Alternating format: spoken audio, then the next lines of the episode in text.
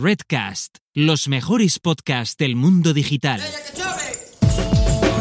Marketing for E-Commerce Podcast con Rubén Bastón.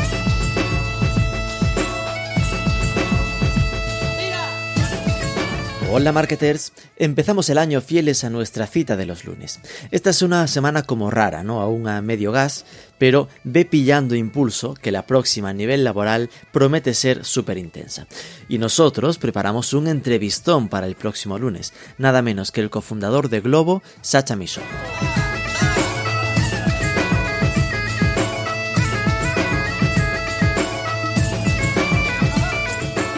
Esta semana quisimos abrir el foco y recuperar la mesa redonda que tuvimos en formato webinar con tres expertos sobre el estado del arte del e-commerce en México. Ojo, expertos mexicanos, no gente de España hablando sobre México. Son Cristina Maldonado, responsable de Relaciones Institucionales de la solución de pagos OpenPay del grupo BBVA, Josu Gurtubay, director comercial de la especialista en logística Wicore, Wicor, y Roberto Díaz, el e-commerce manager de la tienda online Destroyer.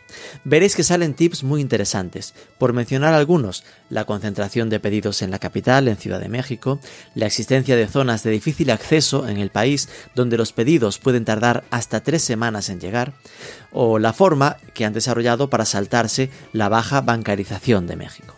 No me enrollo, vamos con ello. Pero antes... ¿Alguien ha hablado de bancos? En México y en Latinoamérica, en general, los modelos de pagos a plazos aún tienen mucho que explotar. Pero en España, amiga o amigo, no tienes excusa. Aplázame te lo deja, llave en mano, sin costes fijos, sin que la clienta o el cliente salga de la web en ningún momento. Aprobación en segundos. Aumentas tu ratio de conversión así, de forma automática. Que no pase de enero. Tienes toda la info en aplázame.com.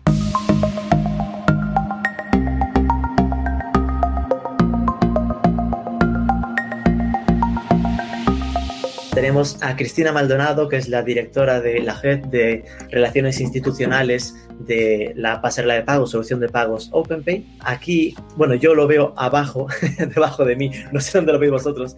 El que tiene un cuadro de fondo, el de las gafitas, es Josu Gurtubay, que es el director comercial de especialista en logística eh, Wico.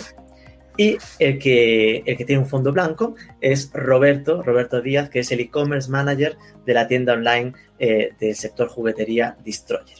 Por poner un poco de contexto, ¿no? porque al final soy consciente de que aquí tendremos a mucha gente de México, pero también tendremos a mucha gente, seguramente o algunos.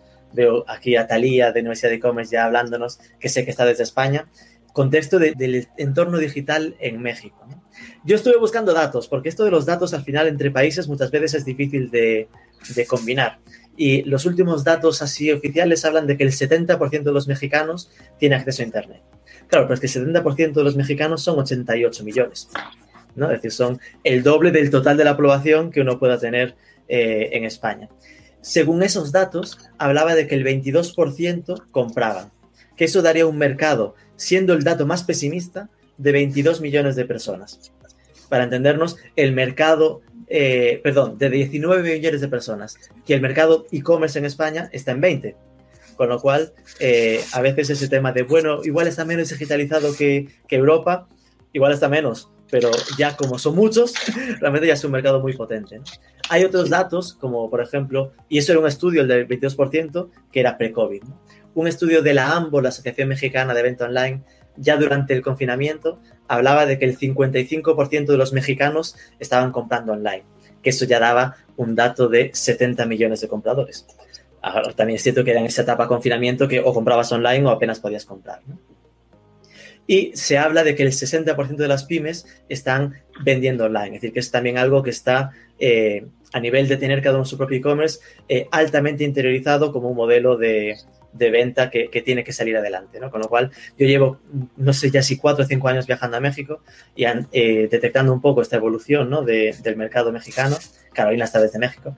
Y sin duda de cuatro años para acá ha dado saltos de gigante, ¿no? Ahora lo, comentaremos un poco más con vosotros. Así que por no hablar yo más, que aquí yo lo que quiero estar es solo preguntando, os doy un primer paso para que nos contéis primero contexto de cada una de vuestras empresas, ¿vale? Cristina, cuéntanos un poco qué es OpenPay. ¿Está abierto el micro? Sí. Está abierto el micro. OpenPay eh, básicamente somos una pasarela de pagos. ¿Qué es una pasarela de pagos? Nuestra función es ser una conexión entre un e-commerce o un modelo de cobro y el banco. Entonces, nosotros nacemos de que hace, que fue como ocho años que empezó el negocio, lo que queríamos era conectarnos y nos tomó casi año y medio poder conectar OpenPay con, con uno de los bancos que nos dio a una afiliación. Entonces, el objetivo de los métodos o agregadores de pago es poderte proveer esa colección en un tiempo no mayor a 10 días. Entonces, un poco esa es la función que tienen los métodos de pagos en general, pero específicamente OpenPay. Es decir, en tu caso entiendo que sería eh, la herramienta a la que una tienda online acudiría para que le resuelvas eh, la pasarela de pagos y se olvide del tema, ¿no? Correcto. Ok. Eh, Josu, cuéntanos, Wicor, cómo trabajáis en la parte logística. En Wicor estamos, creo yo, que es el, primer, el principal dolor de cabeza del e-commerce, que es cumplir las expectativas del cliente a nivel logístico, ¿no? Y obviamente eso llama tiempo de entrega, ¿no? Y estado del producto, que todo llegue bien, ¿no? En el tiempo que el cliente lo quiere. Se le llama empresa de fulfillment, pero básicamente es un operador logístico que recibe el producto, lo almacena, se conecta con los e-commerce y conforme los clientes, bueno, mis marcas van vendiendo, yo me encargo de surtir, empacar y entregar. ¿okay? Todo esto pasa de manera automática y pues nada, con esto tienen el beneficio o el músculo de, desde el día uno, ¿no? Para poder entregar a nivel nacional cualquier pedido que tengan. En tu caso... Rápidamente si, Si, si, Cristina era la que resolvía la parte de pasarela de pagos, tú eres el que le resuelve el, el envío, ¿no? Desde que vendan, eh, tú te encargas de, de almacenarlo, empaquetarlo y hacerlo llegar a, al cliente. Eh, ¿Tenéis operativa? Es más o menos la misma idea. ¿Perdón? No, iba a preguntar si tenías operativa propia en todo el país, porque siempre se habla mucho de lo extenso que es México y a veces lo complicado que es llegar a todas partes. ¿no? Sí, o sea, es este, la entregas a nivel nacional, pero mis almacenes o el cascarón, las cajitas, están en Estado de México y Ciudad de México. En e-commerce, y lo platicaré después, el 35% de la demanda está en zona metropolitana, que es esta manchota urbana que tenemos. Entonces, a nivel logístico, donde hace eh, sentido estar es en esta mancha urbana. ¿Para qué? Para que los costos de entrega de estos pedidos, ¿no? Del 35%, sean lo más económicos posibles. ¿Ok? Vale, vale. Y la entrega a nivel nacional es con paqueterías. Exacto, entregas con terceros fuera de zona metropolitana y, y, tienes bien dominada, bien controlada la Ciudad de México y el Estado de México, ¿no? ¿Estado de México y zona metropolitana es lo mismo o son diferentes? Ciudad de México es literal este, lo que era el Distrito Federal. Sí. Y el Estado de México es, este, bueno, inclusive con Toluca. La zona metropolitana ya quitamos todo lo que, cualquier cosa que tengan que tomar una carretera, la quitamos. ¿no? vale. Y juntamos Estado de México con Ciudad de México. Vale, vale. Es una Entendido. manchota, ¿eh? Tre sí, sí, 35% sí, de los pedidos en promedio, creo que 37% de es, eh, están aquí. Qué locura. Desde ¿Vale? Cuautitlán hasta Xochimilco. Nos falta Roberto. Roberto, cuéntanos un poco qué es esta locura de Destroyer. Pues Destroyer es una empresa 100% mexicana, eh, la cual vende en su mayoría juguetes, ¿no? aunque realmente tenemos categorías desde bolsas, joyerías, eh, escolares, accesorios, que pues ha cobrado mucho impulso en los últimos años debido a la creatividad y nuevas ideas de juguetes llenos de experiencia, que es el principal eh, fuerte de Destroyer, ¿no? ¿no? No queremos crear solo un juguete, es un juguete que te cuenta una historia y que también te debe dejar alguna enseñanza, ¿no? Tanto a los niños como a los padres. Eh, yo llevo trabajando en Destroyer tres años, ocho meses y justo es el mismo tiempo que la empresa apostó por el e-commerce. Eh, yo cuando entré, eh, for, formé con, con, la dirección el área de e-commerce, ¿no? Y lanzamos el .com en noviembre del 2017 en México. Actualmente ya tenemos presencia online, con tienda online propia en Colombia, Chile, España, Estados Unidos y próximamente Argentina, ¿no? Entonces, eh, pues el crecimiento de Destroyer Online ha sido exponencial y pues obviamente con el tema de la pandemia ha sido todavía mayor. En México pues ya tenemos operaciones con Mercado Libre, Amazon, Palacio de Hierro y Liverpool. Entonces, eh, digo, vamos a platicar mucho de este tema y cualquier duda que tengan me, pueden preguntar con gusto, ya que pues, al principio la empresa no, no apostaba mucho por el e-commerce, porque la experiencia de la marca siempre ha sido en punto físico, pero pero pues, se han realizado varias estrategias para lograrlo.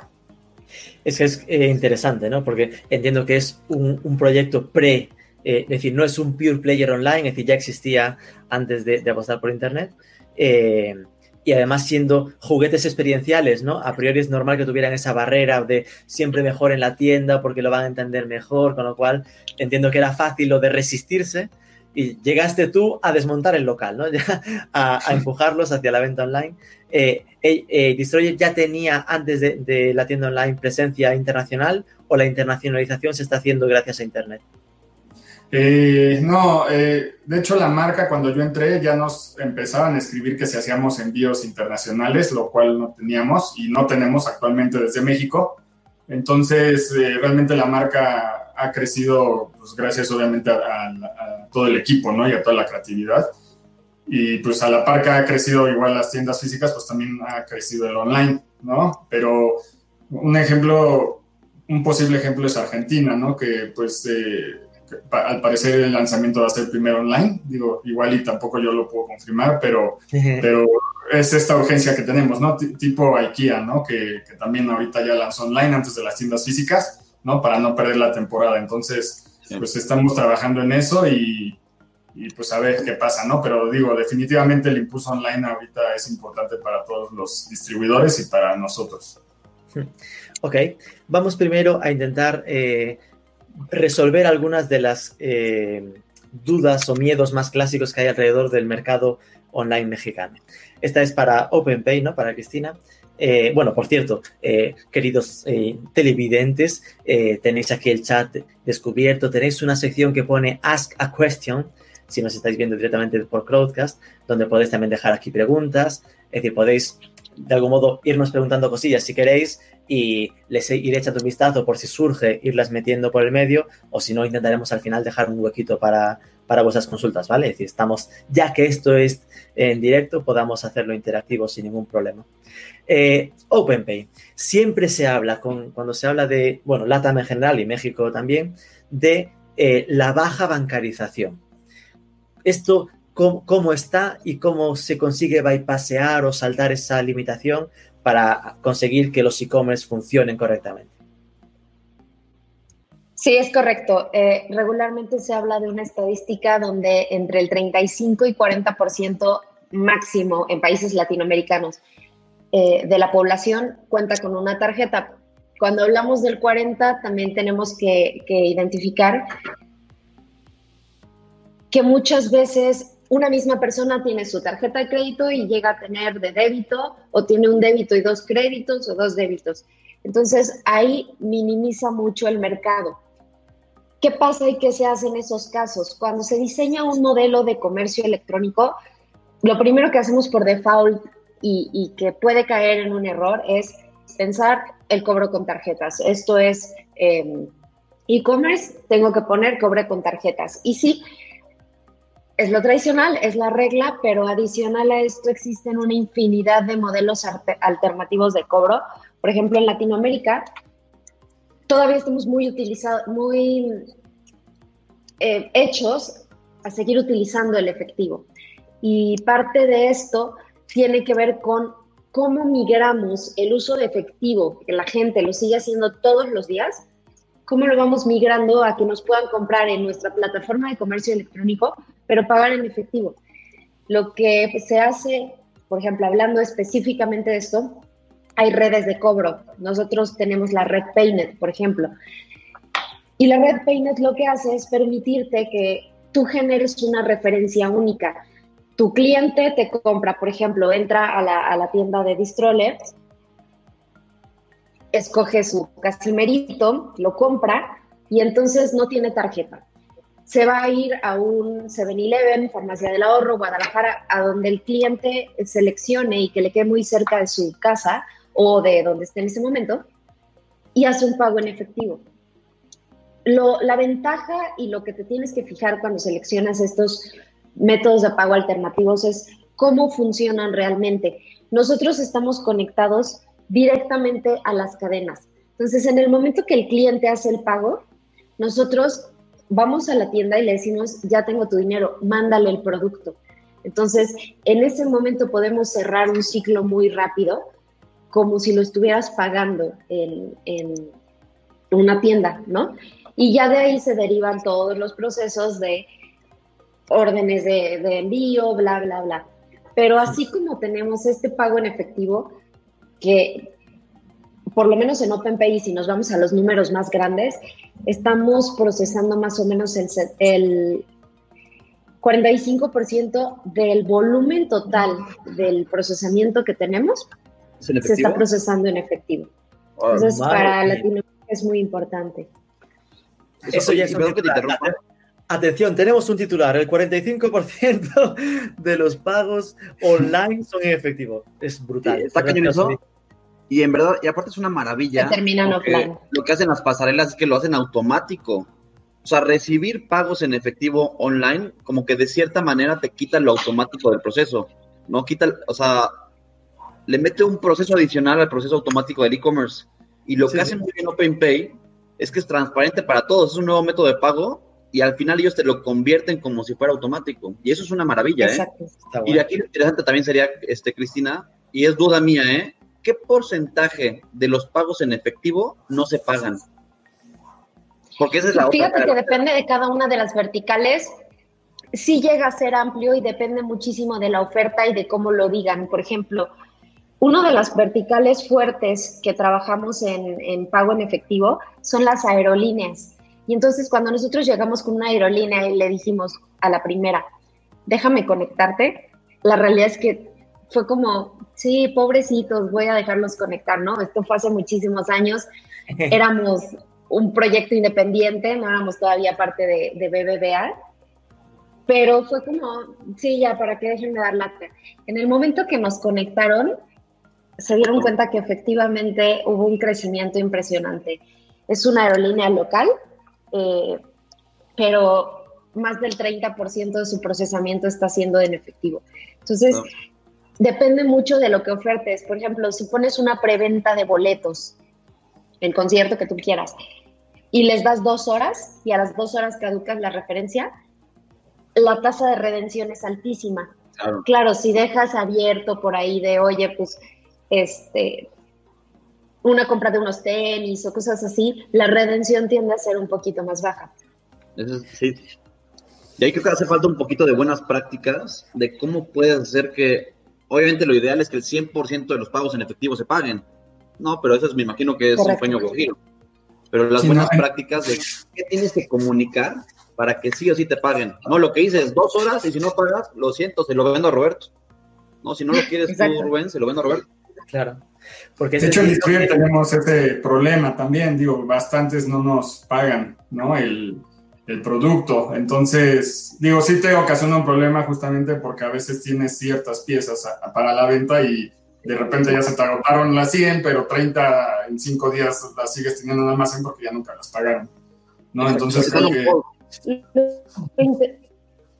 Ese es otro problema, ¿no? Porque cuando te, ponen el pago en efectivo... ¿Cómo tienes la... Ay, perdón Dale, Cristina. Perdón. Lo interesante ahí es cómo generas las referencias, ¿no? Entonces, tú puedes personalizar el negocio y eso es parte de lo que el e-commerce te tiene que proveer, donde si tú decides que para no congelar tu inventario, el tiempo que vas a dar para que una persona vaya y pague, porque tu inventario, por ejemplo, ahorita si empiezas no suena mucho, y suena que las estás moviendo constante y te están congelando inventario. ¿Qué vas a hacer? Congela precio y entonces, este precio te lo doy si pagas en 24 horas o en 10 horas. Y, la capacidad que te tiene que proveer el agregador, que es justamente un desarrollador tecnológico, es cómo te permito que esto que el banco nativamente no te da, yo sí te lo doy. Entonces tú puedes decir, para esta promo de lanzamiento, voy a tener una edición limitada de 100 piezas, pero tienes dos horas para ir y pagarme. Si no, cancelas la referencia y en el momento que se cancela eh, la referencia, te liberamos el producto en el inventario. Nos está preguntando Marco precisamente esto, ¿no? Si OpenPay da esa opción de solo dos horas para pagar, por lo que dices entiendo que sí que, que se puede hacer, ¿no? Sí, es correcto, sí, sí la tenemos. De hecho, en OpenPay tú configuras cuánto tiempo quieres que quede la referencia viva. Porque esto entiendo que en la práctica significa que el cliente, esto es lo de las tarjetas prepago de que me voy al 7-Eleven a hacer el pago. No, tarjetas prepagadas es otro formato. También lo operamos, pero es otro formato. Aquí es exacto. Yo, por ejemplo, no sé qué venda Marco, pero si tienes dos horas para pagar, es me pagas en dos horas, te voy a dar una referencia. Si vas corriendo, pensemos, por ejemplo, en que instala em, antenas para Wi-Fi en tu casa. Y entonces te dice, oye, sí, y la conexión te la puedo hacer hoy mismo si me pagas en dos horas.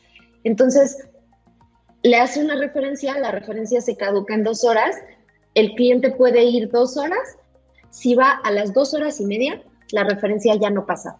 Pero tiene que irse a un banco o tiene que irse a una tienda o a dónde va para pagar. La red que nosotros tenemos, que es la red Paynet, está conectada a farmacias, están ah. farmacias Benavides, del Ahorro, Guadalajara, etcétera. Tenemos supermercados. En los supermercados tenemos Walmart, tenemos bodegas vale. Superama, etcétera, y tenemos bancos. Entonces, puede lo que en Europa vinculamos, perdón, a los puntos de conveniencia para recoger los paquetes, de me voy a una tienda a recoger el producto, ahí es puntos de conveniencia para hacer el pago, ¿no? Tienes eh, muchos puntos cerca en los que puedes hacer los pagos, entendido. Y esto eh, sería la principal alternativa, es decir, tendríamos entonces tarjeta para ese pequeño porcentaje y después eh, casi la mitad de los que pagan por efectivo. Entiendo que contra reembolso no, no es habitual, por ejemplo. De hecho, no se puede tener contracargo. Aquí en México se le conoce como contracargo. El contracargo solamente pasa en el formato de tarjetas. En Paynet estamos libres completamente de contracargo. Ok, vale. Eh, querido Roberto, vosotros, ese porcentaje del 45% se cumple en vuestro caso de gente que paga con, con efectivo? No, es mucho menos, de hecho. De hecho, digo, yo creo que voy a platicar con Cristina acabando este. Esto es porque no ofreces OpenPay.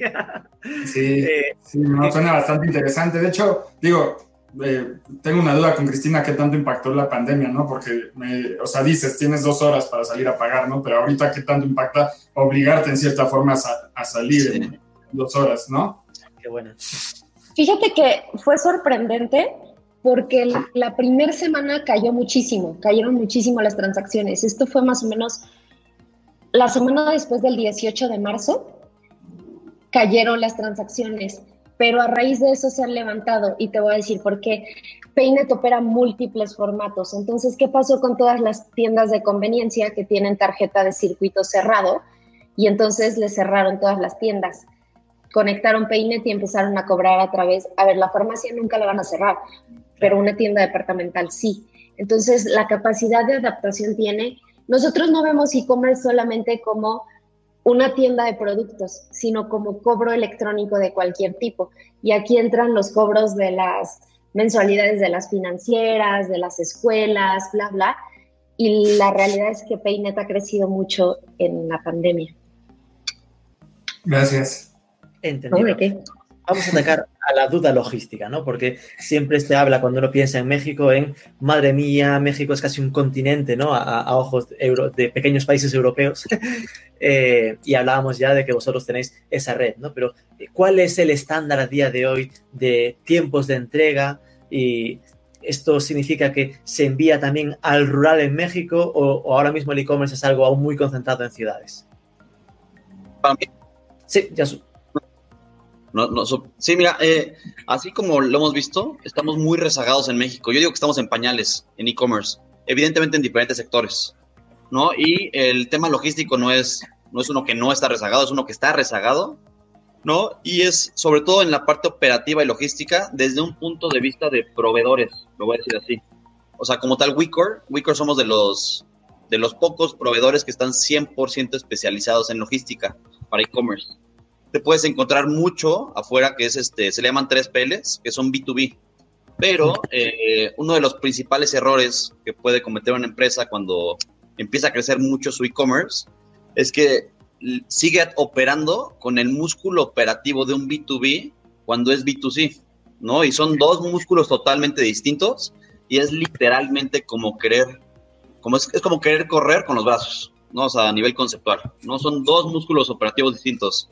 Un B2B eh, debe de tener una capacidad brutal para surtir poquitos pedidos con muchísimas piezas. Hablemos de un tráiler, imagínense un tráiler con 24 tarimas de distroller, ¿no? Para irle a entregar a, un, este, a una cadena, a Liverpool, etcétera, ¿no? Eh, y luego imaginemos la misma capacidad de Casimeritos, ¿no? Pero ahora para e-commerce. Son 2.400 o 5.000 envíos. Bueno, no sé cuánto, ¿eh?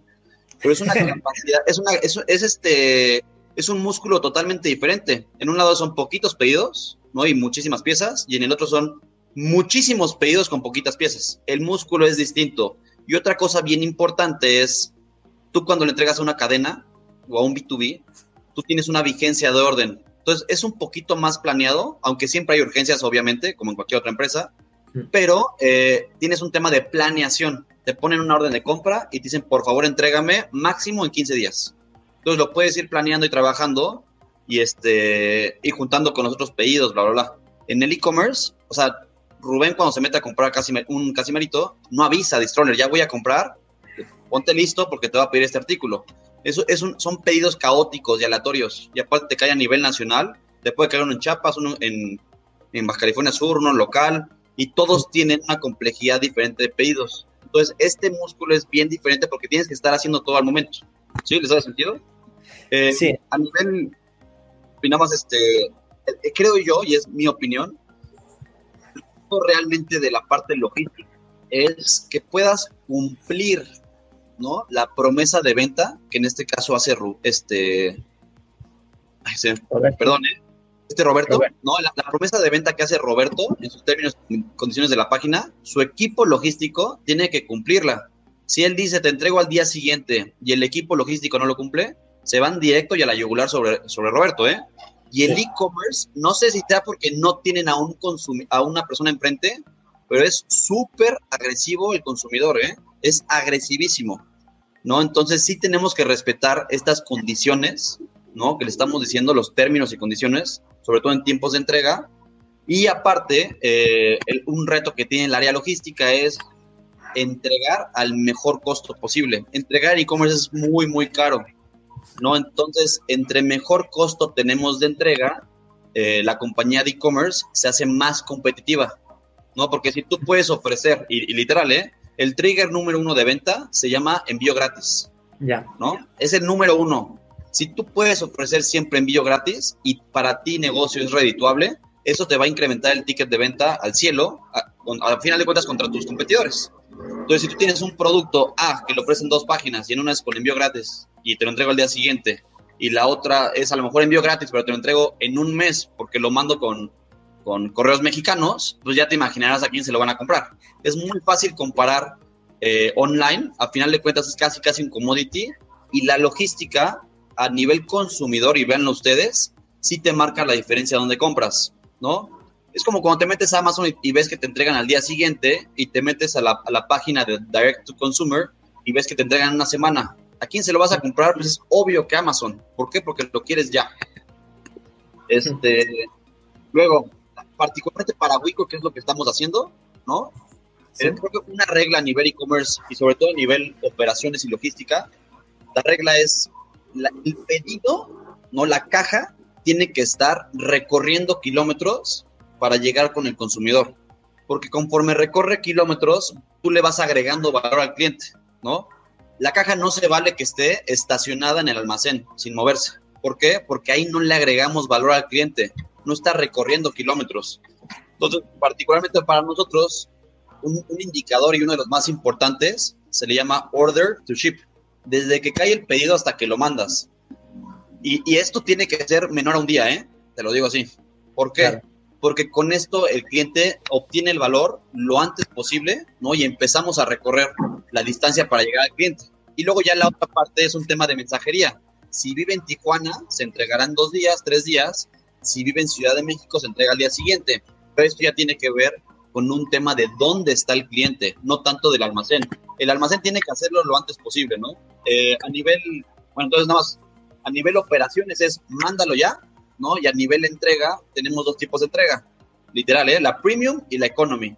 La premium se entrega al día siguiente y la economy de dos a siete días.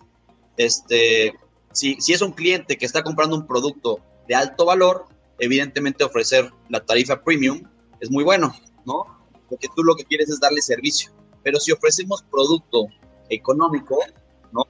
No te puedes dar el lujo de estar regalando envíos gratis con Next Day. A lo mejor te tienes que ir un poquito a la parte económica. Eso es como para entregas a nivel nacional.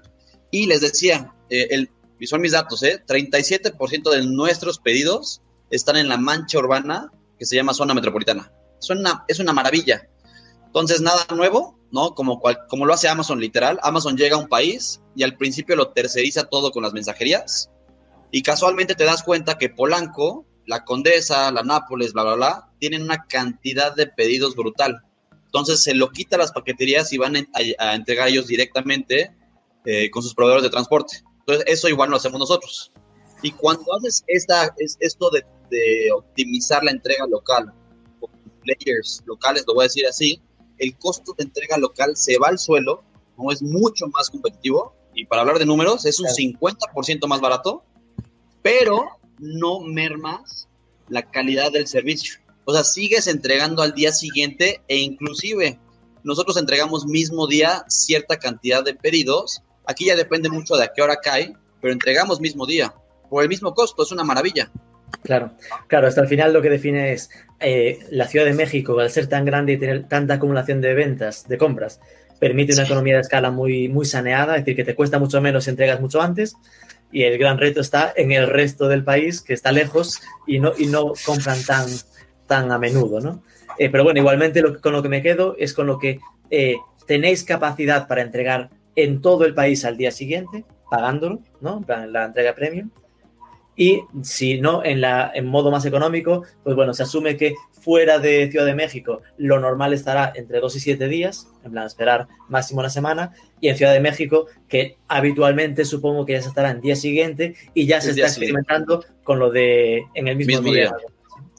Sí, correcto. Sí, sí.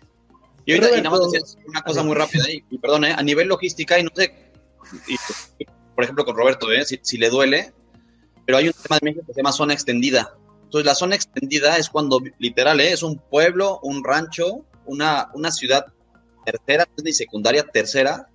Entonces, para entregar aquí te cuesta más o menos el doble. O sea, literal pagas dos veces para entregar a esto. ¿Por qué? Porque la paquetería tiene que hacer una reexpedición para llegar a esta zona extendida. Y un ejemplo muy rápido, ¿eh? Si, si el cliente que compra el Casimerito vive en la sierra de Oaxaca, ¿ok? Eh, la paquetería, no sé cuál use Roberto, pero llegará a Oaxaca, ¿no? Eh, con sus propios medios, y luego de Oaxaca se lo dará a otro tercero para ir al poblado. Y ojo, y aquí llegamos a impactar el tiempo de entrega porque pueden tener frecuencia de entrega de una vez al mes. Yo voy una vez al mes a la Sierra de Oaxaca. Por ejemplo drástico, ¿eh?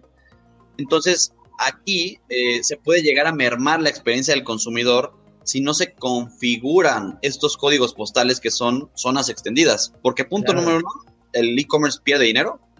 Punto número dos, este, el tiempo de entrega es mucho, muy alto este, contra lo que estamos prometiendo. Madre mía, esto es importantísimo lo que estás comentando, porque al final nos define, hay tres Méxicos. Está el México zona, zona metropolitana, Ciudad de México, el México medio, que vale, que sería Oaxaca, y después está el México extendido, que es. el que vive en las afueras de Oaxaca, en la, sierra. Y esto, claro, te, la juegas a definir bien los códigos postales, porque lo que comentas, te va a costar el doble si no lo, si no lo tienes bien configurado, vas a perder dinero enviándole el paquete. Y además, puedes llegar al mes. Hay que tenerlo presupuestado. Depende mucho qué estás vendiendo si vendes un, artículo de lujo, lo voy a decir así, o sea, playeras de 5 mil pesos, te, lo prometo, el 0% va a ser en zona extendida. O sea, lo sé.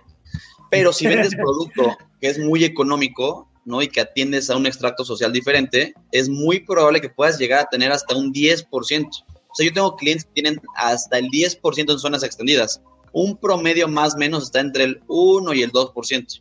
¿no? Y ahorita que, y que nos cuente Roberto su experiencia.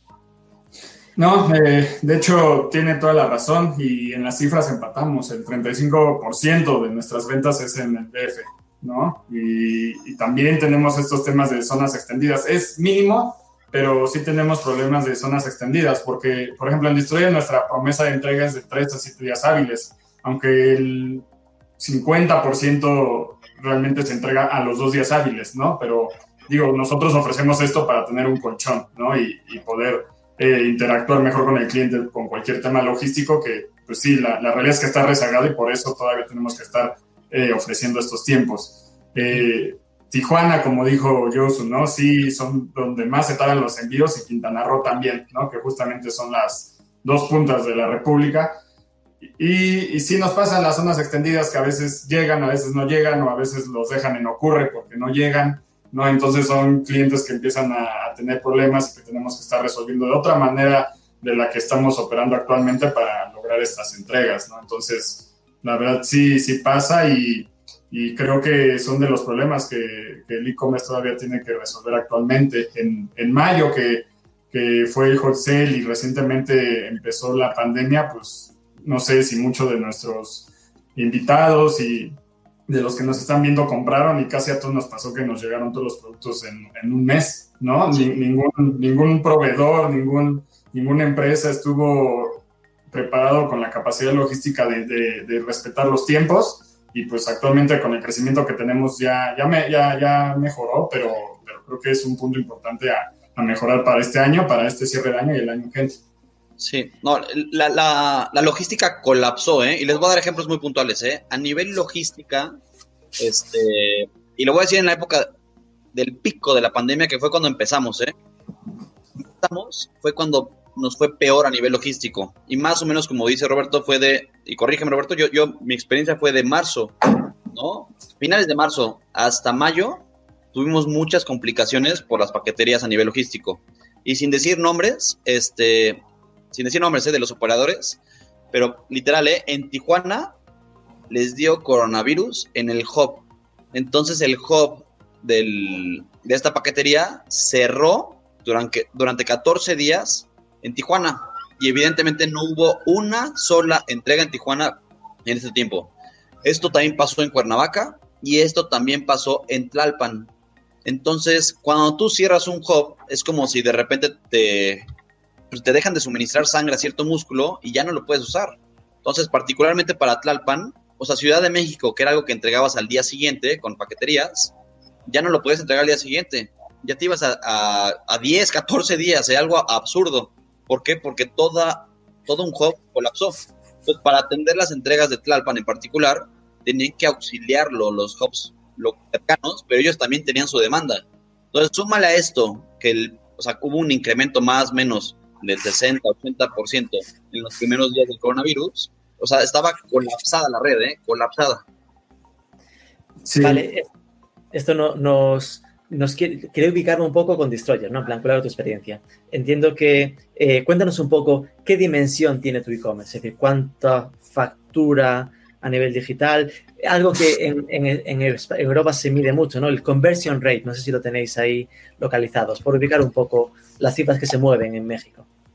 Pues mira, no, tal vez no te puedo decir el, el número de, ¿no? Pero sí te puedo contar que, que, antes de la pandemia representamos 3% de, de, la venta total de la empresa. En noviembre, que es nuestro mes más fuerte y en general de todos los e-commerce, llegamos a representar hasta 10%, ¿no? Eh, por el Buen Fin, por Black Friday, por Cyber Monday, ¿no? Eh, juguetes todavía es más fuerte, ¿no? Porque es temporada claro. de juguetes. Eh, y, y, ahora con la pandemia representamos, llegamos a representar en la, en la apertura 60% de las ventas. Actualmente representamos 40% de las ventas porque después de la pandemia sumamos canales como Amazon, Mercado Libre, entonces eh, la verdad estamos representando pues, ahorita todavía un montón de, de ventas. Y, y, digo, y si bajó de 60 a 40 es porque en cierta forma es buena señal para los, para los puntos físicos porque la gente empieza a ir a las tiendas a comprar, pero digo, yo creo que ahorita un 40% es bastante fuerte y, y, en noviembre pues yo creo que también esperamos un incremento exponencial. ¿no? Tal cual, es que al final pasar de un 3, ya me olvido del 60, que era excepcional, pero pasar de un 3 a un 40 es cambiar totalmente lo que, lo que significa tu, tu perfil en la empresa, hablando en claro, ¿no? El e-commerce sí. manager era, bueno, era un señorito que era el 3%, ahora eres un don, un don ¿sabes? eres 4 de cada 10 ventas sale de tu, de tu sector, es, es importantísimo el salto. Y, Exacto. vale, entonces, eh, eh, por lo que me decías, vuestra entrega es de media dos días. Ese, eso que comentaba Josu de, de la zona extendida, ¿lo definís de algún modo como a través de los códigos postales o así? O, ¿O simplemente le va a llegar más tarde y esperas que la gente de zona extendida ya sepa que le va a llegar más tarde de lo habitual? No, sí, eh, digo, en el, en el, sistema de nuestra plataforma e-commerce eh, sí cargamos todos los códigos postales para definir los tiempos de entrega de cada uno. Y pues los de zona extendida, pues sí hay un aviso en donde dice que pues, zonas extendidas puede, pueden variar los tiempos de, de entrega prometidos, ¿no? Por, por, las frecuencias también que dice ellos, ¿no? Se, se puede ir hasta 10, 15 días. Claro, vale, entiendo. Eh, y aprovecho que ibais comentando cosillas, ¿no? Habéis mencionado ya el hot sale, que en México es muy, muy conocido, pero fuera de México, en España, no demasiado. Hot sale es como un Black Friday que, que se creó, que creó, si no recuerdo mal, la AMBO, ¿no? La Asociación Mexicana de Venta Online, eh, como una, un nuevo momento de, de, ofertas online, ¿no? Que se hacen normalmente en mayo. Eh, a día de hoy, porque en México está, si yo identifico bien, el, el, el hot sale en mayo y el buen fin en noviembre. Sí. ¿El buen fin es exactamente lo mismo que el Black Friday o tiene alguna diferencia? Es la misma idea, ¿eh? Bueno, creo yo que hasta se basaron en el Black Friday. Es que hecho, al final es el mismo fin de semana. Y, y casual, no, de hecho, eso, según no, yo, del recuerdo del año pasado, fue el buen fin, luego el siguiente viernes el Black Friday y luego el lunes es el Cyber Monday. Entonces, Madre de Dios. Locura, ¿eh? y, y, particularmente para hablar del buen fin, eh, en mi experiencia creo que es mejor el buen fin que el hot sale, ¿eh? Creo que depende, bueno, es, es, mi caso y creo que depende mucho de la industria. No es lo mismo vender teles a vender juguetes y cada uno tendrá sus fortalezas. En mi experiencia, este mínimo en Wicor, nuestros clientes tienen un incremento mucho mayor de ventas en el tema del buen fin. Creo yo que también tiene que ver con un tema económico. O sea, el buen fin algo que tiene muy bueno es que adelantan aguinaldos. Entonces es época de abundancia para todos. Con aguinaldo en mano, o sea, tienes más liquidez y te puedes comprometer a pagar más. ¿no? Y aparte, cuando le metes eso, uh, que OpenPay mete meses sin intereses, bueno, no sé si lo hagan, pero metes eso, la gente se endeuda y es una cantidad de pedidos, pero brutal. Para darles números, el año pasado, literal, ¿eh? es viernes, sábado, domingo y lunes. En cuatro días vendimos el 55% de pedidos de un mes normal. Entonces, si tú vendes 2.000 pedidos, en esos cuatro días vendimos 1.100 pedidos. Es algo loquísimo, es siete veces tu, tu venta normal. Y aquí, eh, y obviamente cada, cada quien tiene como que sus retos, ¿no? Y ahorita Roberto que nos cuente qué es lo que tiene que hacer para la preparación. Igual este, me imagino que las pasarelas se tienen que preparar para un volumen brutal de transacciones, pero en el tema logístico, yo, o sea, tenemos que juntar la demanda de todos y son dedazos, ¿eh? No creas que nadie te firma con el dedo de, no, yo me voy por 10X y yo por 20. No, son dedazos. Y te tienes que, que preparar con un músculo de gente que esté lista para salir. Particularmente el año pasado, que fueron tanto incremento de ventas 7X, es viernes, sábado, domingo y el lunes es festivo, acuérdense. Entonces, en, en WeCore trabajamos viernes, tiempo extra, sábado, completito, domingo, completito, lunes, mediodía y afortunadamente el martes amanecimos como si fuera un día normal. Entonces todo se entregó bien, bueno, mínimo en la cancha de Wicker se entregó todo bien y la caja no durmió en el almacén. Y ya, si la paquetería colapsó, ese es otro problema. ya es problema de la paquetería. hay, hay, hay, que estar atrás de la paquetería, ¿no? Marco personal de me entregas, me entregas, me entregas, ¿no? Pero tengo casos, y ya son conocidos, que obviamente los estoy coqueteando para que se vean conmigo, que en, este hot sale ¿eh? vendieron como igual 8 o 10X y se tardaron un mes, un mes, ¿eh? En ponerse al corriente. O sea, imagínate tú, consumidor, compras en una página por la promoción que quieras, ¿eh? y en un mes no te mandan tu guía. O sea, aunque es una marca reconocida, pero te da un tema de insatisfacción, que es lo que le pasa a sus amigos rosas, ¿no?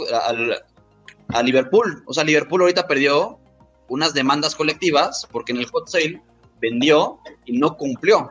Entonces hay que tener mucho cuidado con esto. Mira, decías un dato que, también me sirve de atención titulares, que era lo de que en el buen fin se venden siete veces más que, en días normales, ¿no? ¿Tienes la referencia de eso como es en el hot sale? ¿De, el porcentaje de incremento? Claro, claro, sí, ¿qué significa para comparar un poco lo que significa para ti, ¿no? Es decir, en, tu experiencia. no lo tengo, no lo tengo ahorita marcado, lo que te diga va a ser mentira. Es que el de Hot Sale sí hicimos un análisis porque fue, o sea, fue algo absurdo. Vale. Entonces, en tu caso, Roberto, tú lo tienes, es decir, ¿también coincides en que, en que Buen Fin es más importante que Hot Sale? Sí, sí, coincido igual con, con nuestros colegas. Eh, en Buen Fin eh, yo vendo el doble que Hot Sale, ¿no? Y creo que también es por la temporada, ¿no? En noviembre hay más dinero, se acerca Navidad, eh, también es una campaña en donde puedes ocupar el, músculo del, retail, ¿no? Que digo, ahorita va a ser diferente. Yo creo que este buen fin va a ser atípico. Y pues también depende de, tu estrategia, porque Hot Sale pues nada más es enfocado online, ¿no? Entonces realmente ahí lo que tú buscas es captar nuevos usuarios, eh, mostrarle al cliente que online pues puede dar los mismos beneficios que una tienda física, ¿no? y y en buen fin, pues juegas mucho con la, física, con la tienda online, ¿no? Entonces es muy diferente y yo creo que eso es por lo que incrementan más las ventas en buen fin. Bueno, bueno, que Josu hasta nos comparte estadísticas en pantalla. Esto, fue el año pasado. Entonces vean, ahí está el viernes, sábado y domingo. Si se dan cuenta, como que empieza a remontar, porque y es normal, ¿eh? Como que todos están listos para comprar y, y seguro Roberto lo hace. Roberto empieza a sacar ahí unas este, promociones antes para empezarse a robar un poquito de clientes, ¿no? Entonces empieza a levantar antes de que sea el viernes. El viernes es el día número uno, si se dan cuenta. Sábado, domingo baja y luego el, el lunes vuelven a meter las, este, las compañías como que los últimos descuentos agresivos para ya sí o sí captar al cliente y tenemos el segundo pico, ¿no? Y luego ya se estabiliza. Y literal, ¿eh? Black Friday y Cyber Monday, mínimo para nosotros, es como cualquier otro día, ¿eh? Eh, ¿Nos confirmas, Cristina, a nivel transacciones, eso también lo notáis, estos dos picos a nivel anual? Fíjate que para nosotros es bien diferente porque aquí estamos hablando de dos mercados diferentes. Exactamente ellos están hablando del retail, donde hay un producto que se envía y nosotros tenemos un montón de verticales que no envían.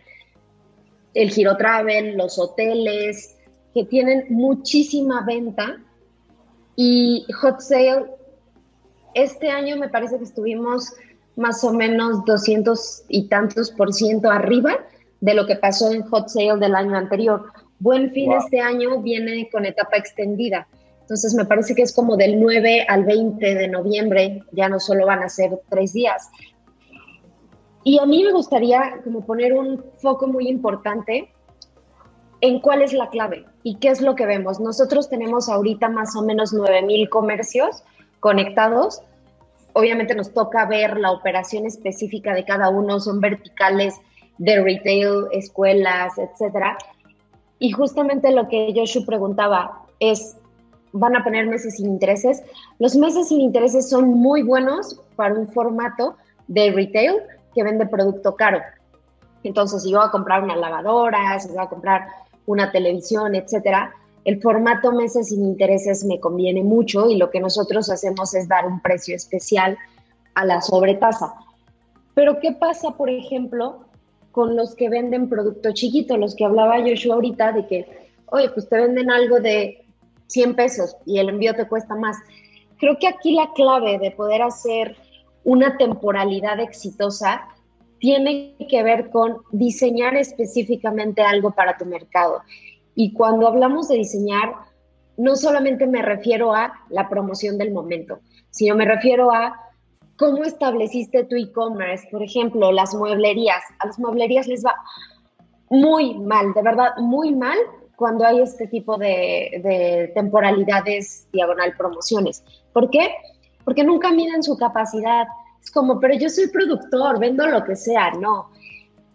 Lo que tiene que pasar es, yo puedo vender cinco y te los entrego en dos días. puedo vender 10, pero del 5 al 10 te los voy a entregar en un mes. Y del 10 al 20 te los voy a entregar en 70 días. ¿Qué está pasando? Y justamente le pasó a la marca Rosa. Es que mucho producto sí lo tienen, pero mucho producto no lo tienen y prevenden.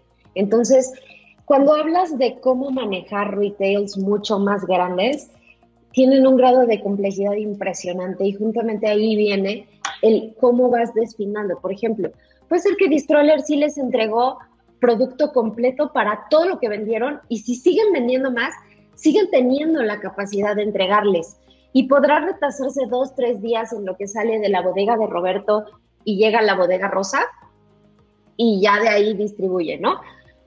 Pero ¿qué pasa cuando el producto no existe?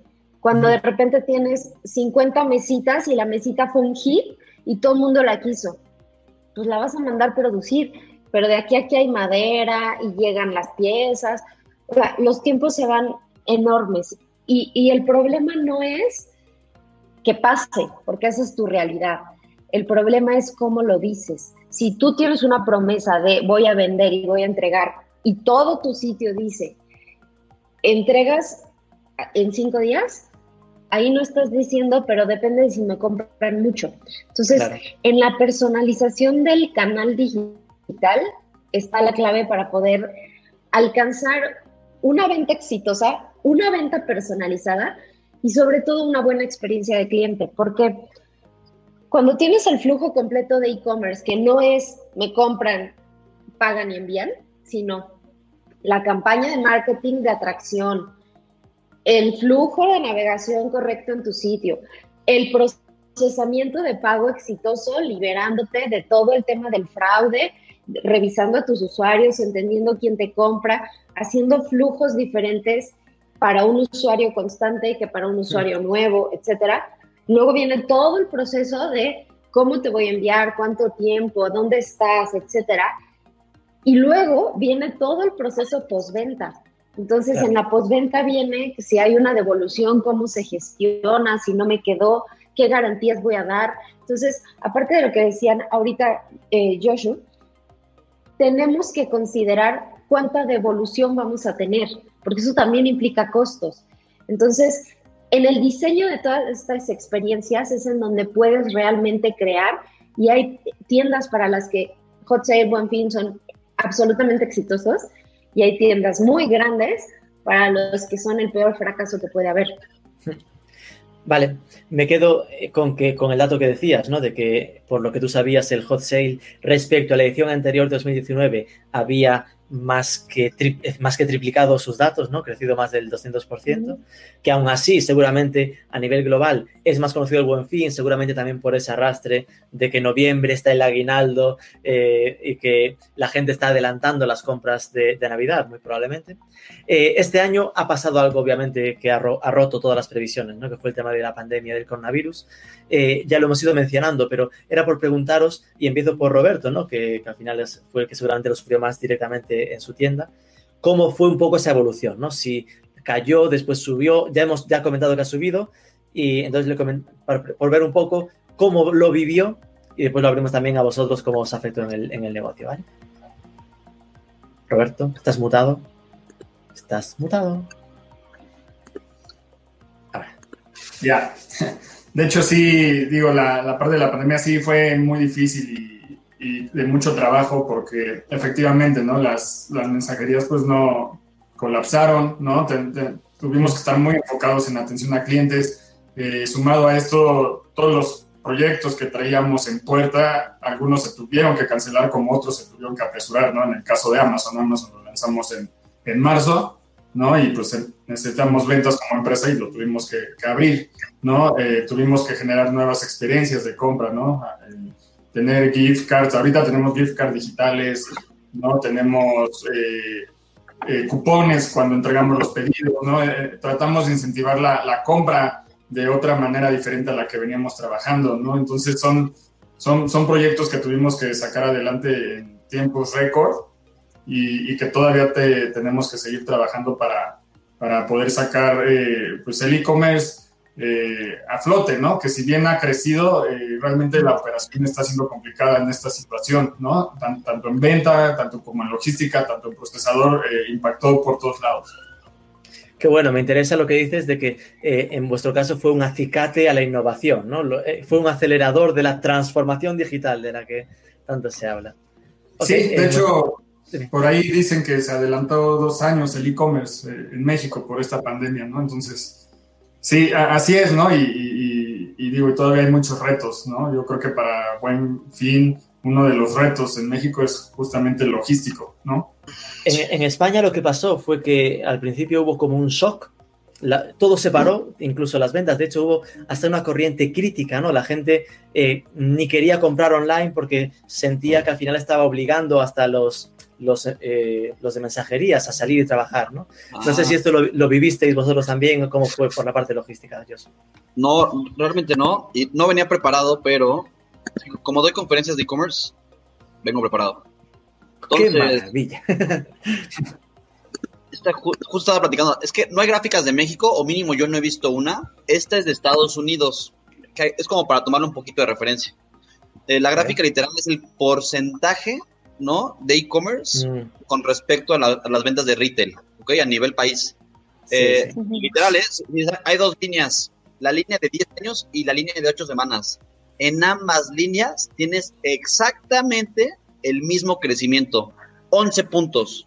Estados Unidos creció 11 puntos en 10 años y las primeras 8 semanas del coronavirus creció 11 puntos. Es una barbaridad. La única información que yo tengo de México es esta es de nuestros amigos de Mercado Libre. Eh, Mercado Libre dice que en México, ¿no? Durante el primer periodo del COVID, que fue hasta mayo, eh, crecimos 112% en ventas.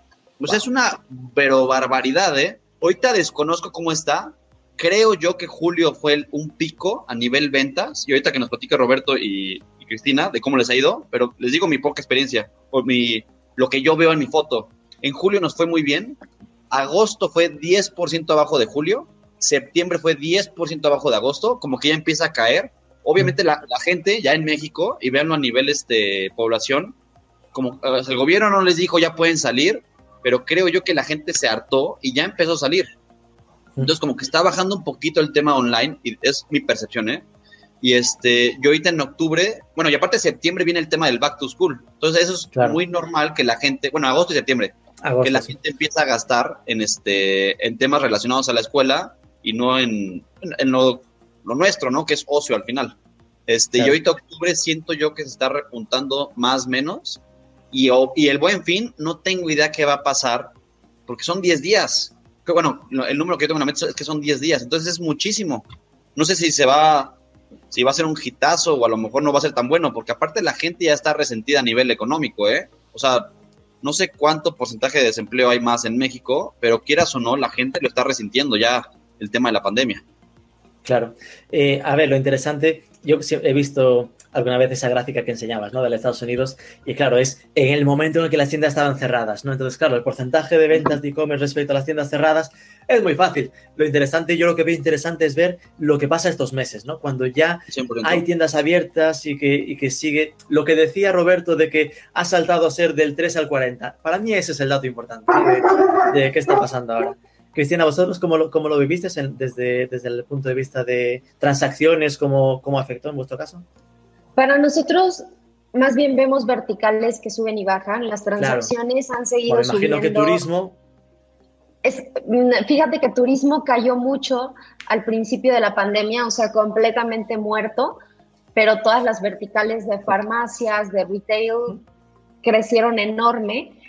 Siguen creciendo, pero ya también el tema de viajes, el tema de hoteles se está recuperando. Entonces, si lo hablamos en acumulado, OpenPay va para arriba, pero hubieron verticales muy dañadas y hay verticales que ahorita se están recuperando y verticales que llegaron a crecer muchísimo, pero ahora el tema aquí es que sea sostenible, ¿no? Y aquí hablemos, por ejemplo, de las aplicaciones de delivery, como las que pides el súper, las que pides entonces, esas crecieron brutal porque nadie quería salir y entonces que me lo traigan, que me lo traigan. Pero hubieron cambios internos en muchas de ellas, ¿no? Entonces ya no te cobro nada más un poquito discreto sobre tu ticket. Ya te subo un poquito el precio del producto y aparte te pongo un fee del 10% y aparte te pongo la propina y aparte... Y entonces por una cuenta de 1.500 pesos terminas pagando 300 pesos de servicio. Entonces aquí el chiste es cuando hay un valor agregado que es el, pero yo no tengo que ir, lo pago. Entonces ahorita vamos a ver justo lo que decía antes, cómo se va a mover ahora que tenemos que darle una nueva razón de por qué eso se tiene que pagar. Entonces, sí, yo creo que los movimientos, nosotros en general hemos visto un crecimiento muy, muy, muy importante, pero sí son verticales que van subiendo, bajando. Y ahorita la que le apostamos mucho para tema de buen fin, vienen meses sin intereses, vienen skip payments, entonces el tema retail que tiene eh, ticket elevado se ve bastante importante. El tema viajes, como bien lo decían, aunque todavía no deberíamos, mucha gente está ya planeando vacaciones, ya está planeando salir o ya está saliendo, entonces esa es otra vertical que va a crecer. Y una que creció y no va a crecer en buen fin ni crece por temporalidad, justamente las escuelas, fue una vertical súper importante porque los pagos se hacían mucho en tienda, en banco. Y ahorita fue una de las que más apoyó al crecimiento de Paynet, porque no te quieres ir a parar a un banco. Pero si vas a la farmacia de la esquina, igual y no pasa tanto. Entonces, ahí creo que, digo, nuestro trabajo es un poco dar esta consultoría de cómo podemos ayudar a que tu modelo de negocio realmente convierta en ventas. Totalmente. Eh, nos comenta Jimena en línea de lo que tú comentabas, ¿no? De lo que cada vez hay más restaurantes que empezaron a ver que les convenía tener su propia app de delivery antes que meterse en Rappi, Uber o Didi. Una, porque lo, por lo que comentaba yo al principio, ¿no? Que es, es bastante escalable la economía en Ciudad de México. Entonces, si trabajas en Ciudad de México, a poco que te juntes varios pueden hacerlo funcionar, ¿no? Eh, e igualmente, las que hicieron muchas fue madurar como negocios. Igual al principio era súper barato porque estaban intentando que la gente usase, de repente vieron que eran mucho más necesarios que antes y dijeron, ahora voy a cobrar más por esto, ¿no? Mira, hemos pasado ya el límite psicológico de la hora, así que vamos a, recoger una pregunta que tenemos aquí pendiente del público, aparte de estos comentarios, y después ya os pregunto la última casi por finalizar, ¿vale? Eh, la pregunta nos la hace Mónica y nos pregunta, ¿cómo cómo de importante es Amazon en México. Porque claro, lleva mucho menos tiempo que obviamente Estados Unidos, que incluso Europa. Eh, entonces, pregunta cuánto de, qué peso tiene en el, sector e-commerce. ¿no? sé cómo lo veis. Eh, Roberto, tú que ya tienes experiencia con, Amazon. Pues eh, lo más importante que Amazon aportó yo, al mercado mexicano yo creo que fue la confianza en el e-commerce, porque yo creo que desde que llegó a México ya traía muy posicionado el tema de las entregas y yo creo que bastantes clientes empezaron a comprar por ahí, ¿no? Digo, a mí me pasó, ¿no? Yo, yo vendía en tienda online propia, bien, y pues la verdad es que Amazon me ha incrementado el número de, clientes que, que, no me habían comprado en online anteriormente, ni en la propia, ¿no? Y esto se debe a la confianza, ¿no? Y, y definitivamente sí tienen mucho poder logístico, ¿no? Yo lo veo entre los mismos clientes, ¿no? Que unos escriben, no, yo ya los compré en Amazon porque me llega el mismo día, ¿no? Eh, eh, me siguen comprando el producto, aunque en cierta forma me compite con mi, propia tienda. Entonces, es decir, que ya estás notando que la gente prefiere comprar tu producto desde tu tienda en Amazon que desde tu tienda pura de Destroyer, ¿no? Sí, digo, aunque hacemos estrategias para no perder tampoco nuestras ventas en la, en la, tienda online propia, ¿no? Que nos dan más margen, ¿no? Porque digo, Amazon la verdad es, es caro, ¿no? Entonces, sí, pero sí, la verdad yo creo que es eso, ¿no? La confianza que está dando Amazon a todos los clientes totalmente con Roberto. O sea, y creo yo, este es lo que dicen mis clientes, es que dicen que Mercado Libre es el papá de los helados. El Mercado Libre creo que tiene todavía un market share mayor a Amazon, pero 100% en línea con Roberto. Amazon llegó, ¿no? A poner la vara, ¿no? A nivel estándares, lo voy a decir así, a nivel calidad en el servicio, en el e-commerce. O sea, y literal, véanlo, antes de Amazon, si te entregaban en una o dos semanas, estabas pero rayado, de wow, qué rápido, una o dos semanas. Llega Amazon y cambia ese paradigma. Es no, una o dos semanas no, es al día siguiente. Entonces creo yo que eso, aparte de que mejoró el servicio para todos, porque ese es el estándar, y si no tienes eso, ya no puedes competir contra Amazon, como lo, que le pasa a Roberto, ¿no? Y aparte de eso, genera un tema de confianza en el consumidor, porque creo yo que México, y no sé si sea un tema eh, a nivel general América Latina, pero México sufrió mucho fraude online o microfraude. O sea, México es un, está resentido, ¿no? A nivel este, cultural, porque el e-commerce es algo malo. Y es, a lo mejor ya está cambiando, ¿eh? y es un tema cultural, pero hace 10 años te, daba miedo comprar en e-commerce, porque te daba miedo que te fueran a mandar un, paquete de un celular y adentro con un jabón. Piedras. O sea, literal, ¿eh? Entonces, este, y, Amazon como que llegó a quitar ese, ese paradigma, ¿no? De que el e-commerce era malo. No, el e-commerce es muy bueno, ¿no? Y es algo muy bueno que haya llegado. Pues es un antes y después. ¿eh? De hecho, no solo lo cambió hacia el cliente, ¿eh? también hacia, hacia la empresa, ¿no? Internamente también debes de adaptarte mucho a ellos. Son, son muy dinámicos, ¿no? Justamente ellos trabajan tanto en, en, ofrecer buen servicio al cliente que te exigen lo mismo, ¿no? O sea, si de repente ya te agotó un producto, te está llegando un orden de compra y lo tienes que entregar el siguiente lunes y a veces ya, digo, nosotros como estrella a veces ya no tienes esa capacidad de operación de ser tan rápido como ellos, entonces tienes que empezar a cambiar toda esta cultura organizacional, ¿no? También interno por ellos, ¿no? Porque pues, vienen acostumbrados a Liverpool, a Palacio de Hierro, en donde son otros tipos de, órdenes de compra, otro tipo de citas otro ritmo. Es otro ritmo. Amazon es muy, muy, muy rápido. Se nos cuela una pregunta y como va de procesadores de pagos, la lanzo a Cristina. ¿Qué tan importante es tener un buen proveedor de pagos para incrementar tus ventas? ¿Qué es lo que valoran? Bueno, la verdad, te la pone votando. Eh, la convertimos según qué debe valorar un e-commerce a la hora de eh, escoger un procesador de pagos. Yo creo que lo que tienen que valorar primero es, uno, la seguridad y la confianza de la compañía con la que están trabajando. Este, segundo, tienen que valorar muchísimo las capacidades técnicas, porque las capacidades técnicas, ahorita platicábamos un poquito de lo que pasó con Amazon, ¿no? Y entonces, Amazon, ¿qué hizo? Amazon está enfocado completamente al cliente. Entonces, o te adaptas o tienes que tener la capacidad suficiente para competir. Y justamente pasa un poco lo mismo con los agregadores. De repente suena a que pues es lo mismo, es e-commerce. No es lo mismo desde el punto de vista de tecnología y viene bien rápido porque cuando un cliente entra a tu tienda, ese cliente ya te tocó convencerlo, hacer tu campaña de marketing, justamente lo que decía ahorita Roberto, o sea, me siguen comprando a mí, pero me están comprando a través de un canal que me compite. Hmm. ¿Qué pasa con el e-commerce? Cuando el, usuario empieza a buscar, lo primero que va a hacer es, quiero mi casimerito. Primeras cinco tiendas. ¿Cuál me lo da más barato? ¿En dónde está el producto? ¿Cuál es el tiempo de entrega? Y compites con variables muy estandarizadas. Cuando tú logras, esto es parte, la tiene que controlar el negocio. Si tu oferta en Amazon es mejor que en tu sitio, pues le van a comprar a Amazon. Si tu oferta en tu sitio cuesta de envío 300 pesos, pues le van a comprar a Amazon. Cuando tú ya lo logras tener en tu sitio, ¿cuál es el siguiente paso? Y ahí viene la importancia del método. El cliente ya seleccionó, ya, ya buscó, ya hizo su carrito de compras y de repente, oh, no acepta Amex. ¿Qué pasa? pues no puedo pagar. ¿O qué pasa? Me pide Tree Secure y entonces tengo que autenticar y entonces no tengo el celular. No tengo el móvil conmigo. Exacto, te complican muchísimo. El objetivo de los métodos de pago es que tengamos la mayor capacidad de analizar al cliente, de bloquear un fraude, de proteger al comercio y de llevar un, formato que le llamamos autenticación selectiva. ¿Qué quiere decir?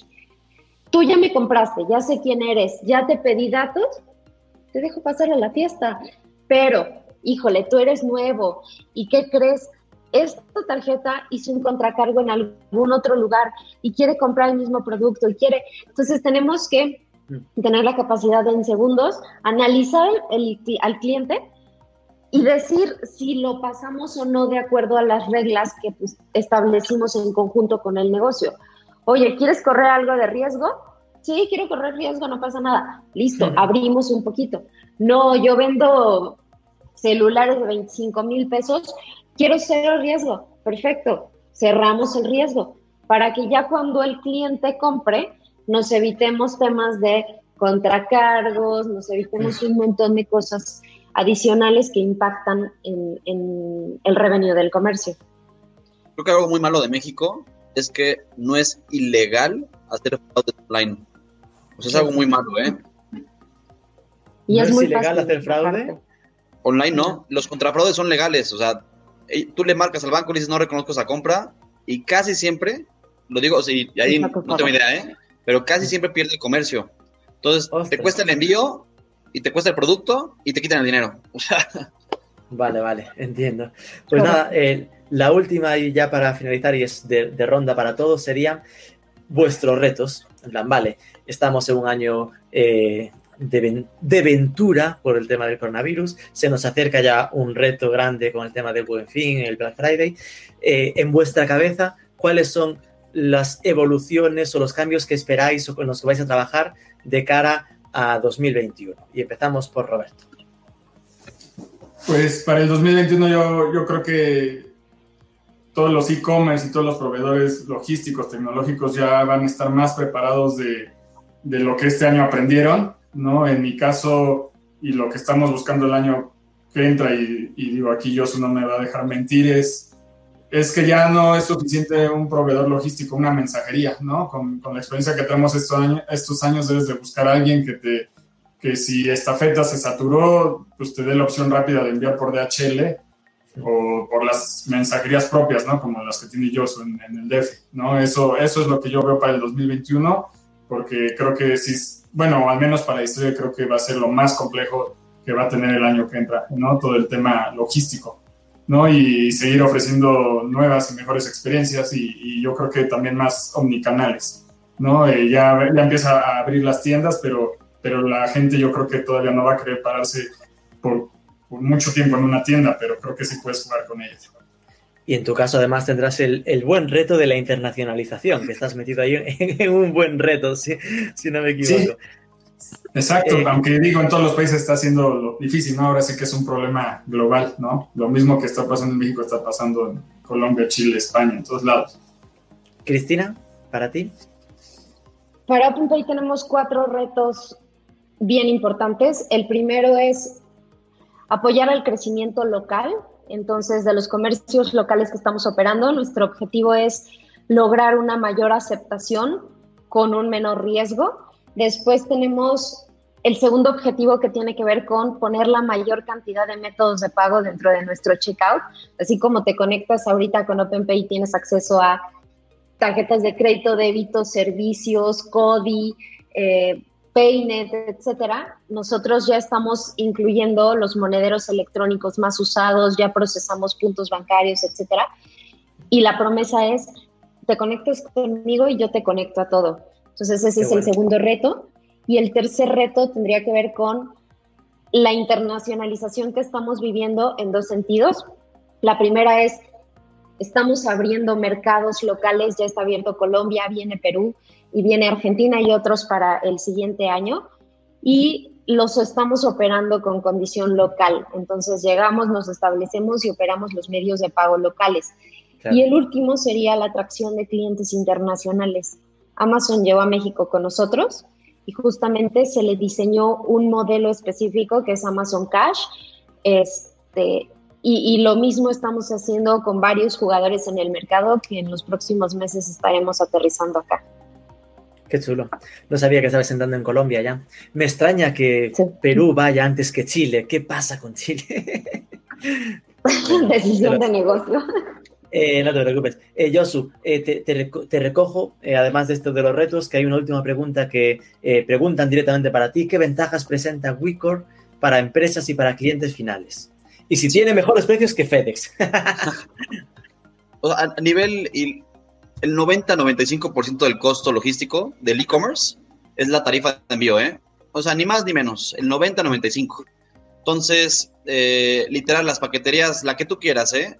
todas, para tú trabajar directas con ellas, ¿no? Directamente con ellas y tener tu propia cuenta, ¿no? Debes tener un, volumen considerable de envíos, ¿no? Y les hablo de arriba de 10 mil. Con 10 mil ya eres atractivo, ya eres sexy para ellos y ya te van a dar un muy buen descuento y con ese descuento tú vas a tener muy buenos costos de envío para tu cliente final a final de cuentas, ¿no? Que te ayuda a incrementar las ventas porque eres más competitivo, ¿no? Cuando tú ves un e-commerce que dice biografía, ventas al cielo, le habíamos platicado.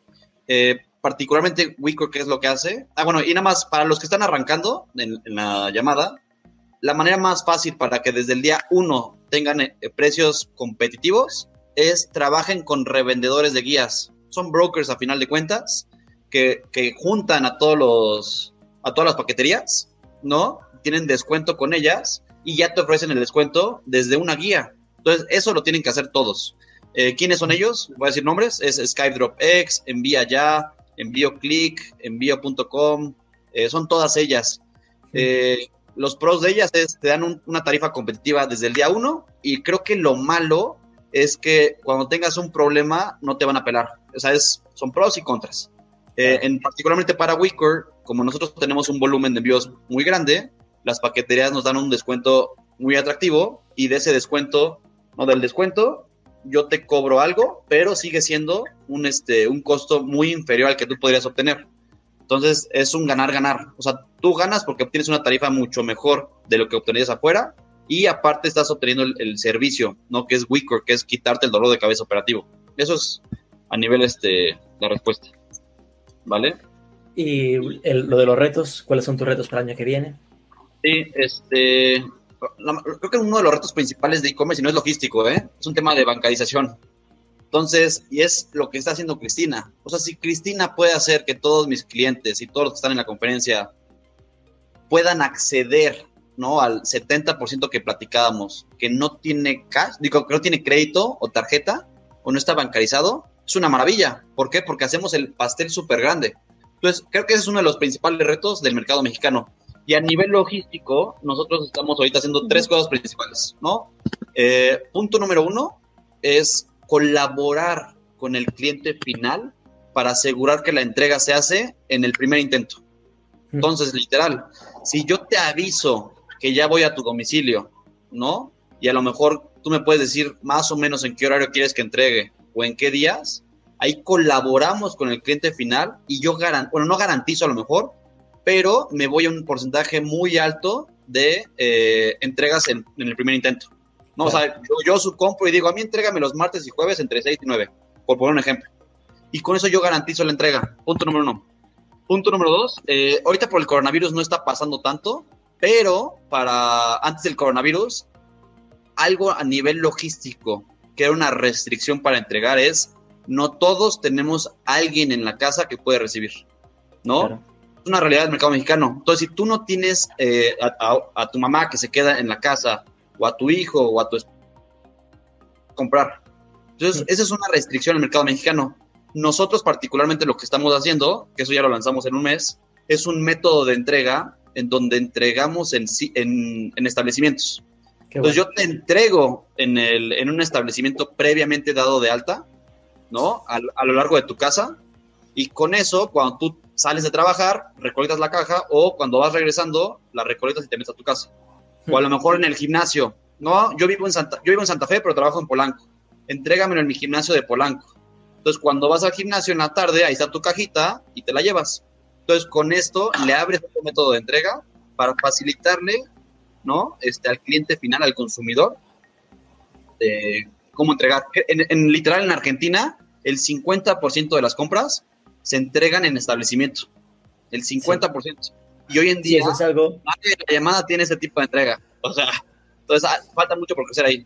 Y el tercero, y aquí voy a proyectar otra vez porque me gusta proyectar, este, lo que estamos haciendo en Wicker es, y literal, ¿eh? si tú vendes 100 pedidos en el, mercado mexicano, fácil, puedes vender otros 100 en el mercado gringo, si es que te aceptan tu producto, otros 50 en Ecuador, otros 50 en Colombia y otros 50 en Chile. Entonces, con lo que acabo de decir, puedes irte a 3x tus ventas si atacas más, más mercados, que es justo lo que está haciendo Roberto. Entonces, y nada más les quiero poner a todos eh, en la mente cuánto vale el e-commerce en estos mercados que acabo de platicar. Para que se den una idea, ¿eh? Este, la bolita más grande se llama Estados Unidos. Estados Unidos es un número que ni siquiera puedo pronunciar, pero son 12 mil mil millones de dólares, de pesos, perdón, 12 mil mil millones de pesos. O sea, es un número enorme, ¿eh? Y vean la bolita tan chiquita que es México. México son, esto es 2019, ¿eh? No, no tengo la de 2020, seguramente va a subir. Pero 2019 México era 656 mil millones de pesos. Mm. Una 18 parte de Estados Unidos. Obviamente tiene que ver con un tema de, de potencial económico, de, de, población, bla, bla, bla, ¿eh? Pero aún así estamos súper chiquitos. Si yo junto, ¿no? En un mismo pastel a Colombia, Perú, Chile, Ecuador y a México, seríamos apenas una doceava parte de Estados Unidos. O sea, vean el potencial que tenemos. Entonces, algo bien importante del e-commerce que yo les quiero igual decir a todos es abrir un e-commerce es relativamente fácil, lo voy a decir así, ¿eh? O sea, es mucho más fácil abrir e-commerce que abrir puntos de venta en otro país. O sea, tal cual, ¿eh? Entonces, algo que ustedes pueden empezar a ver es, si tú tienes mucha demanda, ¿qué es lo que le pasaba a Roberto? ¿No? Le, marcaban de Argentina, oye, ¿tienes entregas en Argentina? Claro. Eso, o sea, ya, tiene un consumidor cautivo ahí. Si Roberto abre un distroller.ar, .ar creo que es, ¿no? Con eso ya tiene una venta orgánica sin hacer una inversión y abrir un e-commerce le costará 50 mil pesos mandándolo a desarrollar y es un quick win súper rápido. Entonces, no se, no se quede en el mercado mexicano. Algo muy bueno del e-commerce es que puede ser internacional, ¿no? Y, y, hay dos formas de ser internacional. O surtes desde México, ¿no? A nivel internacional. Si tienes un precio, un, voy a decir tonterías, ¿eh? Si tienes trajes de baño de 3 mil pesos, el envío a Estados Unidos es baratísimo porque es contra 3 mil pesos. Si vendes un producto muy económico, es muy caro el envío, ¿no? O sea, es todo relacionado contra el envío. Esta es una manera de hacerlo desde México. No tú le abres la llave, yo entrego a nivel este, internacional siempre y cuando pagues el envío.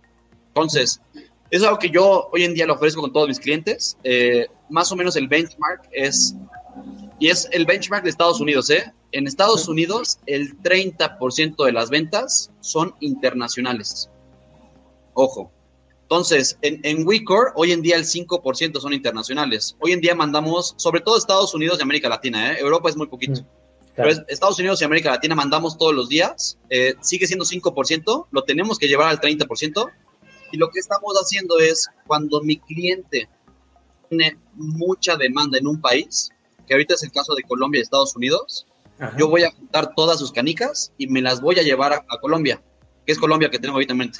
¿Por qué? Porque, y literal, ¿eh? el costo de entrega de, de Wicor a Colombia, creo yo que son 20, 22 dólares, el banderazo.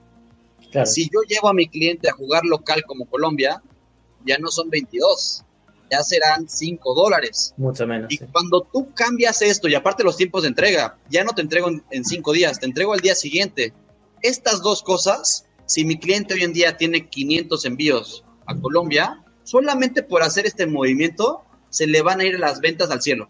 O sea, ya hablo de 2 o 3X, ¿eh? Entonces, justo lo que estamos haciendo ahorita a nivel internalización es abrir países, obviamente no todos, pero países este, que, que, tengan una demanda muy puntual, ahorita es Estados Unidos y Colombia, para llevar a nuestros clientes, ¿no? Y que a esos países y que se puedan comer una mayor cantidad del pastel porque es un beneficio del e-commerce. No tienes un requerimiento ¿no? de abrir puntos de venta. Esa restricción no existe. Es abrir Pero bueno. Fenómeno. Muchísimas gracias, Yasu. Mira, tienes deberes, te piden Ana y Arancha si les puedes detallar algunos de los, de los revendedores que mencionabas. Eh, si no, no os preocupéis, que contamos con hacer un resumen de esta conversación para marketingforecommerce.mx. Lo podréis consultar esta tarde o mañana.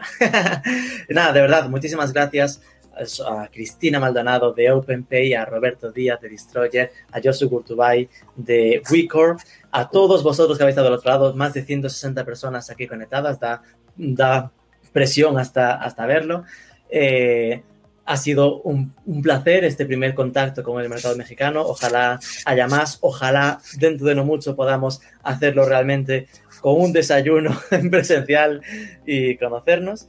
Eh, y mientras, pues nada, que muchísimas gracias por esto y ojalá que esto no haga más que crecer y tengamos más oportunidades de, interactuar. Un abrazo a todos. Gracias. Eh. Muchas gracias.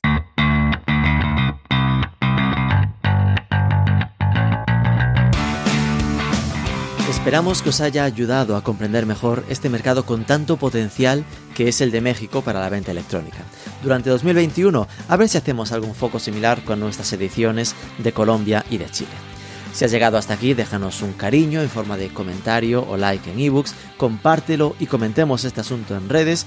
Sobre todo, suscríbete, que es gratis, y nos escuchamos el próximo lunes.